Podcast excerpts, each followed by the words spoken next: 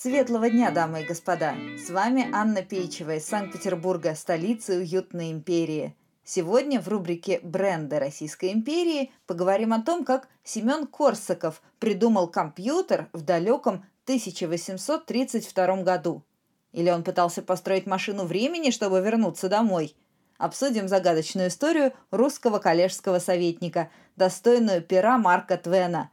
Сис-админ при дворе императора Николая I – так, пожалуй, можно было бы назвать жизнеописание Семена Николаевича Корсакова.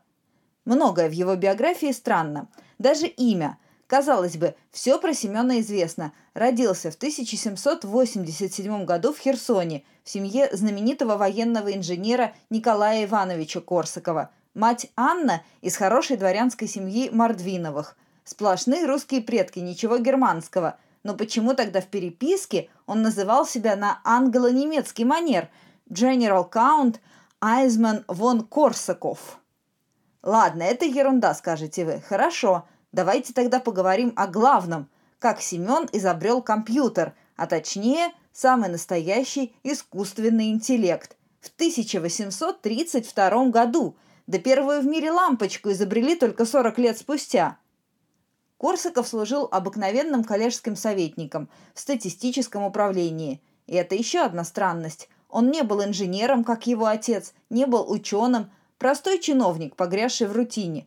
Вспомните Гоголя, «Шинель», например, или любые другие его петербургские повести. Вот это и будет ежедневный быт Корсакова.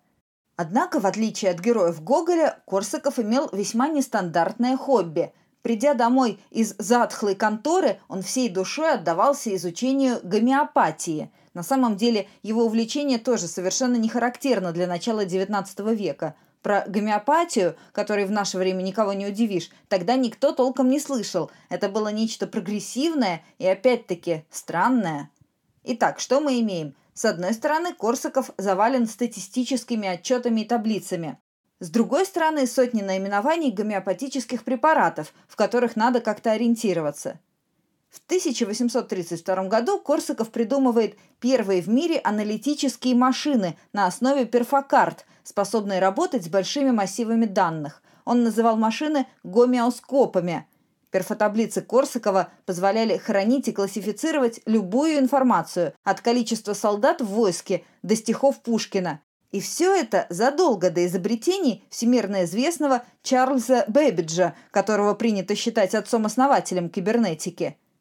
Наш скромный коллежский советник внезапно, в возрасте 45 лет, выпускает абсолютно новаторскую, разрывающую шаблоны, но не перфокарты, брошюру на французском языке под названием «Начертание нового способа исследования при помощи машин, сравнивающих идеи», по своему содержанию брошюра немного напоминает учебник информатики для старших классов в современной школе. Там рассказывается про поиск данных с учетом относительной степени важности различных критериев и дается первое в мире определение понятия алгоритма.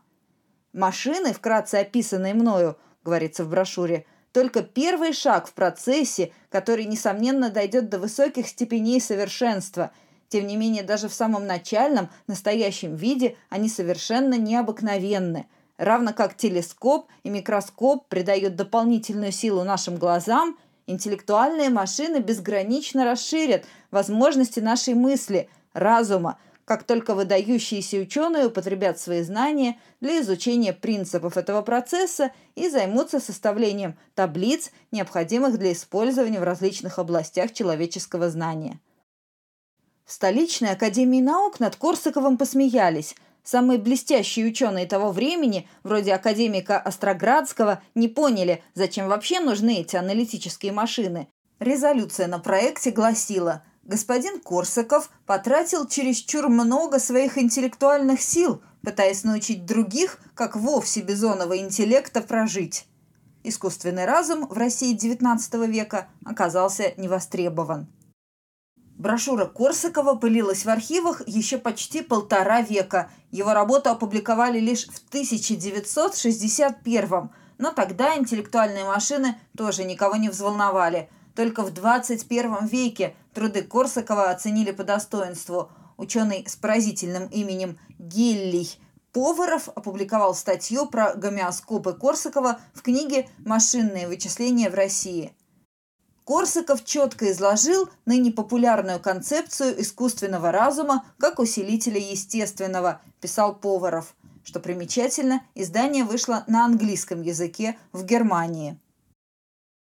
И вот вопрос, дорогие слушатели, разве не напоминает вам вся эта история классический фантастический роман – Просто напрашивается сюжет про обычного программиста Семена, который вдруг оказывается в Николаевской России, устраивается на банальную офисную работу, просто чтобы выжить, а сам в это время пытается построить машину времени или хотя бы простенький компьютер, чтобы поиграть на нем в танчики, например.